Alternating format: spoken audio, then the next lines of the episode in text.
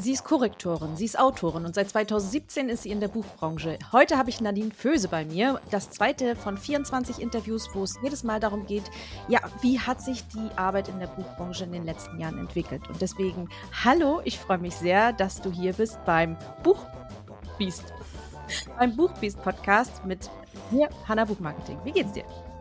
Hi, ich freue mich sehr, da zu sein. Mir geht's gut. Ich habe heute schon ein bisschen gearbeitet und jetzt freue ich mich sehr auf äh, unser Gespräch. Ja, wie ich gerade schon gesagt habe, das, das, äh, die große Frage ist ja wirklich, ähm, gerade in, in, den letzten Jahren hat sich wahnsinnig viel verändert. Ähm, seit dem letzten Jahr KI das Thema groß geworden. Oh. Davor, ich, ich, ich sag ja, äh, dieser Weg in, ins Online-Business für viele durch, auch teilweise durch Corona. Und auch davor hat ja nicht gerade alles stillgestanden. Du hast ja jetzt schon so ein bisschen nicht nur ein bisschen, du hast ja schon ein paar Jahre bevor die Pandemie losging, mhm. angefangen zu arbeiten. Und deswegen kannst du, glaube ich, schon so einen guten Einblick langsam geben. Deswegen die Frage, wie hat sich denn die Arbeit verändert? Jetzt erstmal vielleicht auf Korrektoren gesehen. Tatsächlich gar nicht so sehr. Die tägliche Arbeit ist ja generell, also egal ob man jetzt Bücher schreibt oder Bücher korrigiert, lektoriert und so weiter, ist eine recht einsame Tätigkeit. Man sitzt natürlich viel an seinem eigenen Schreibtisch, an seinem Computer und macht halt seine Sachen und ähm, hat nicht so dieses, man geht täglich ins Büro und man sieht immer Leute und das bricht dann auf einmal weg. Also so war es zumindest bei mir nicht, weil ich ja zu dem Zeitpunkt, ähm, als auch die Pandemie anfing, zum Beispiel schon selbstständig war und da schon ähm, die ganze Zeit immer hier zu Hause gearbeitet habe. Ähm, so viel hat sich da tatsächlich gar nicht verändert, aber ähm, ich habe schon den Eindruck, dass sich in den letzten Jahren ein bisschen was vom Miteinander verändert hat. Ähm, also viele sagen, dass die Buchbranche mittlerweile sehr kalt sei und sehr, es sehr auf so einen Konkurrenzdruck ginge. Das empfinde ich nicht so. Ähm, was vielleicht auch daran liegt, dass ich auf beiden Seiten sozusagen stehe, also sowohl auf der Dienstleisterseite als auch auf der Autorinnenseite. Ich habe aber ein tolles Netzwerk an, an Menschen um mich herum, die füreinander da sind, die sich auch gegenseitig hochheben und Erfolge voneinander feiern. Das ähm, empfinde ich zumindest immer noch sehr stark so, dass das sehr positiv ist, der Umgang miteinander. Und das hat sich auch in den letzten Jahren eher verstärkt, weil immer mehr Leute die Vorteile von einem guten, dichten Netzwerk einfach sehen und ähm, sehen, wie hilfreich es auch sein kann, Leute um sich zu haben, mit denen einen das Schreiben verbindet, egal auf welcher Seite man da jetzt steht. Ähm, was ein bisschen die ganze Sache erschwert hat in den letzten Jahren, war natürlich, dass alle möglichen Messen ausgefallen sind, dass man sich nicht mehr treffen konnte, dass keine Veranstaltungen mehr stattgefunden haben. Wir hatten ja früher auch diese Literatur-Barcamps in Heidelberg und in Hamburg und so. Und das musste natürlich alles ausfallen. Das konnte alles nicht mehr stattfinden. Und da hat man so ein bisschen die Verbindung verloren, hatte ich den Eindruck, und musste so ein bisschen schauen, okay, wie finde ich die jetzt wieder? Also sich dann eben auf Online-Räume verlagern. Ähm, selbst ähm, Barcamps äh, haben ja jetzt, glaube ich, wieder gestartet. Das hatte ich von neulich mhm. gerade gesehen, dass es wieder stattgefunden hat. Die Messen finden ja auch schon seit einer Weile wieder statt. Ähm, und dann vielleicht die Frage, meinst du, es wurde was draus mitgenommen? Weil äh, dieser Weg ins Internet ist ja jetzt nicht, nicht, nicht im Sinne von unumkehrbar, aber äh, viele haben ja dort dann gerade auch ihr, ihr Marketing aufgezogen, mhm. anstatt halt äh, von Messe zu Messe, von Stand zu Stand zu ziehen. Ja, ich glaube auf jeden Fall, dass ähm, wir viel mehr Online-Räume für uns erschlossen haben als Branche. Ähm, viele Leute streamen zum Beispiel live auf Twitch oder anderen Plattformen, Coworkings, Lesungen, Talkrunden, Interviews und so weiter. Das hat sich alles sehr in so Online-Räume verlagert, die wir so ein bisschen wirklich erobert haben für uns. Das lässt teilweise wieder so ein bisschen nach, habe ich den Eindruck. Jetzt, wo alles wieder im Grunde normal oder ist wie vor der Pandemie.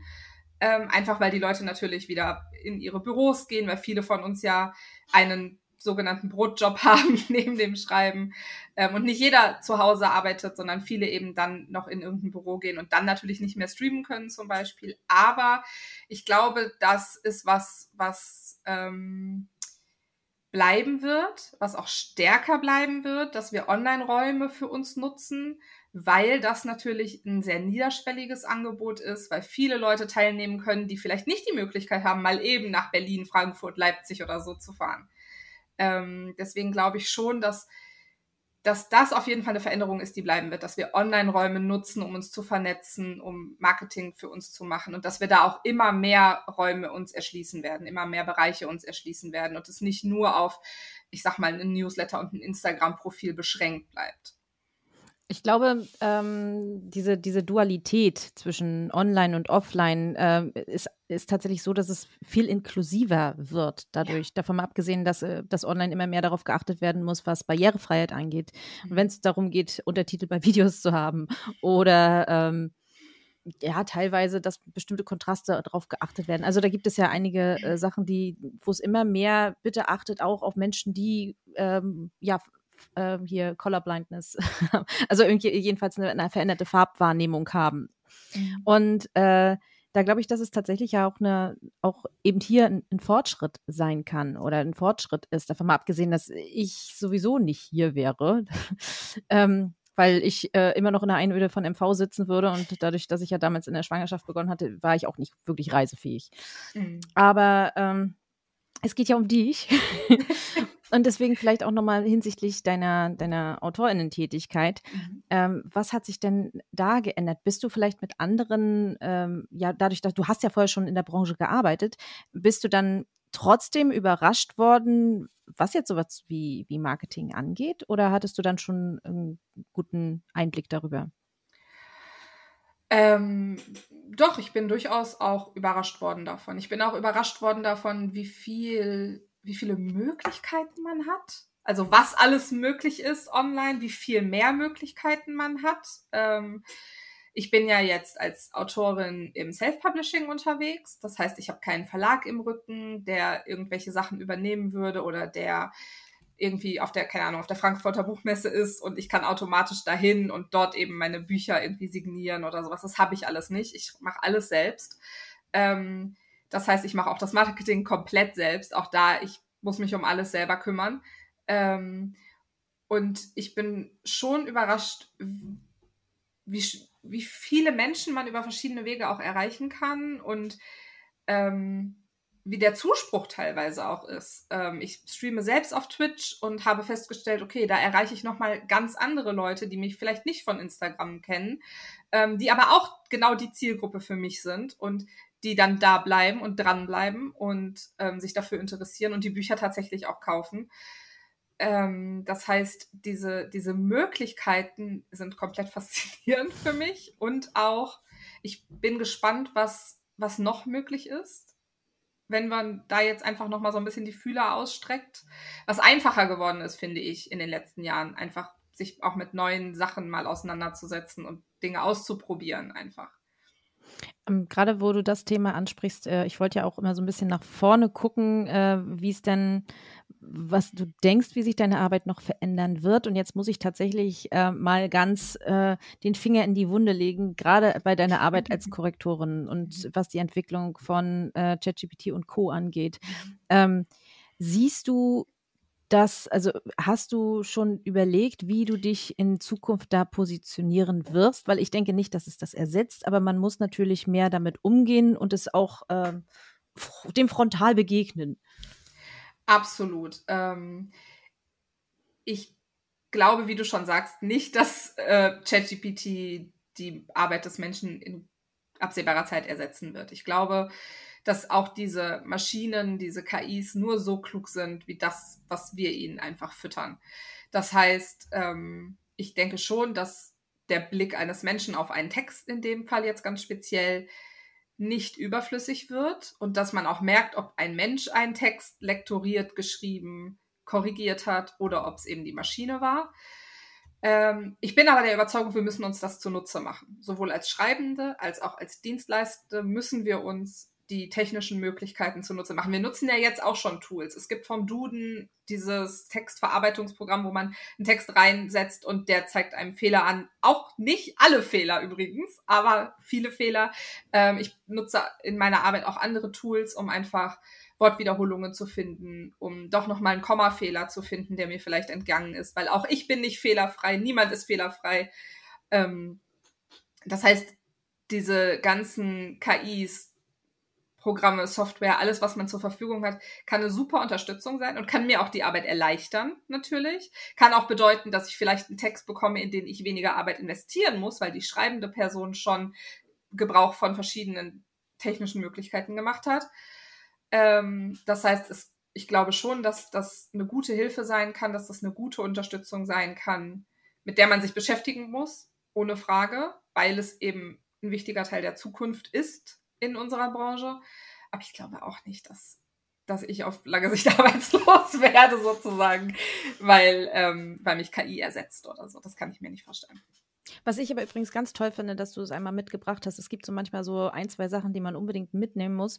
Und äh, das ist auch hier dieser, dieser Anspruch an bestimmte Dienstleistungen, weil auch ein Korrektorat ist, heißt nicht, dass hinterher ein perfekter Text da steht. Und das ist manchmal das, was wirklich vergessen wird, wenn wir mit Menschen zusammenarbeiten, mhm. dass eben menschliche Fehler passieren. Aber auch, wenn wir mit Maschinen zusammenarbeiten, dass die die menschlichen Nuancen noch nicht alle verstehen. Ähm, deswegen finde ich sehr gut, dass du es einmal erwähnt hast, denn das würde ich definitiv noch einmal hervorheben wollen an der Stelle. Stelle. Ja. Ähm, ich würde, würde fast sagen, dass wir, dass wir langsam zum Ende kommen und ich dir, dir sehr dafür danke, dass wir darüber gesprochen haben. Ähm, was mich wirklich fasziniert, obwohl ich es gar nicht danach ausge, ähm, da, darauf angesetzt habe, dieses, die Pandemie, was für eine große Rolle doch die Pandemie tatsächlich mhm. immer noch spielt. Weil wenn ich darüber nachdenke, wie sich verändert hat, dann habe ich erst, als ich das Konzept überlegt habe, äh, an die technischen Möglichkeiten gedacht hat, an das Miteinander und online. Aber tatsächlich steht ja als ich sag mal, Online-Motor an einigen Stellen, Digitalisierungsmotor ja. in Deutschland, äh, die Pandemie mit im Mittelpunkt. Und äh, denke ich mal, ich hoffe, dass sie über die nächsten 22 Türchen jetzt nicht jedes Mal eine große Rolle spielt, aber wir können einfach, wir merken einfach, dass äh, diese, dieses wahnsinnige Ding eine Zäsur in unserer Gesellschaft war und dass wir damit jetzt äh, weiterarbeiten. Und äh, es kann sein, es sieht fast danach aus, dass KI die nächste ist. Also die Einschläge kommen näher. ähm, ja. Was, was siehst du das auch so? Auf jeden Fall. Die, die ähm, Pandemie hat ganz, ganz viel verändert in unserer Wahrnehmung und auch, wie sehr wir dem Internet, sage ich mal, zugeneigt sind. Wie wichtig das Internet auch für uns ist, hat das gezeigt. Und wie schwierig teilweise auch technische Hürden waren. Also wenn ich mich erinnere, bei mir persönlich war es jetzt Gott sei Dank nicht so, aber in meinem Umfeld waren dann berufstätige Eltern, die irgendwie äh, ihre eigene Arbeit hätten machen sollen am Computer und dann noch Homeschooling machen sollen mit einem mit einer Software, die nicht funktioniert. Und dann sind irgendwelche Meeting Softwareoptionen nicht in Deutschland verfügbar wegen Datenschutz. Und da sieht man auch, finde ich, wie ähm, wie weit wir noch zu gehen haben tatsächlich. Und es hat dadurch natürlich einen großen Sprung gemacht weil wir einfach mussten. Es musste jetzt mal langsam was passieren, weil sonst hätte niemand mehr arbeiten können. So ungefähr. Also. Ja, das war so der, der Tropfen Öl im, im, ins Feuer. Ja, absolut, absolut. Ich bin sehr froh. Ich bin sehr froh, dass, dass wir diese ganzen Möglichkeiten entdeckt haben und da immer weitergehen und immer weiter schauen, was noch möglich ist.